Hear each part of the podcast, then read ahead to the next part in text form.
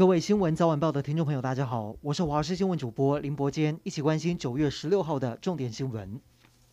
中央流行疫情指挥中心今天公布，国内新增两例本土确诊，境外移入多达十例，十人都是无症状感染，其中六人符合突破性感染，而五人接种过两剂的 BNT，一人打过 AZ。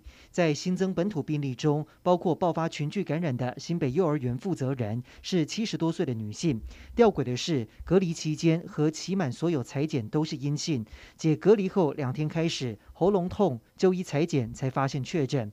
由于他被框列在第二层接触者，居家隔离只有七天。指挥中心坦承，第二层接触者解条件需要检讨调整。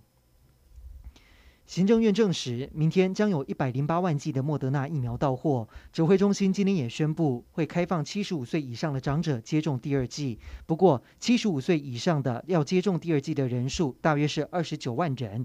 陈时中强调，这批不会用到明天到货的一百零八万剂，而是原本剩下的库存。有不少年轻人早在七月就打了莫德纳，如今超过十周，何时才能够打到第二剂？陈志忠表示，等到疫苗封缄完毕后，会立刻释出。至于会开放到几岁施打第二剂，后续确认之后再向大家报告。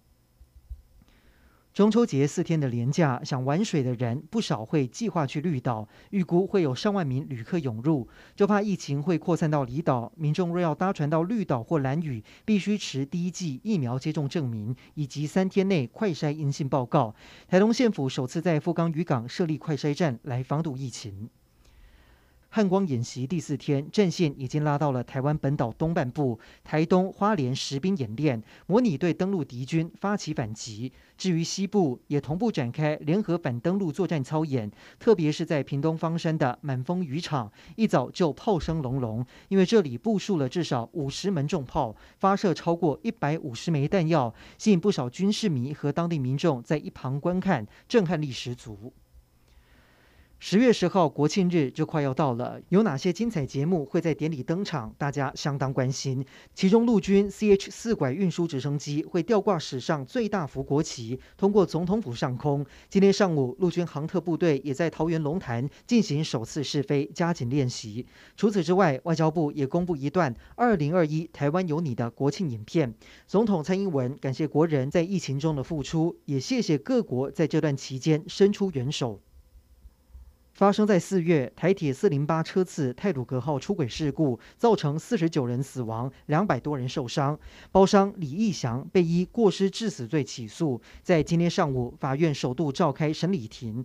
虽然行政院会已经通过修正草案，未来情节重大，而且过失致死三人以上死亡，最严重可以判十年，但是不会回溯泰鲁阁号事故。因此家属认为刑责太轻，主张李义祥可以预见结果。却放任事故发生，涉嫌未必故意杀人罪。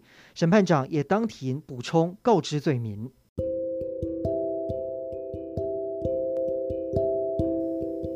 以上就是这一节的新闻内容，感谢您的收听，我们再会。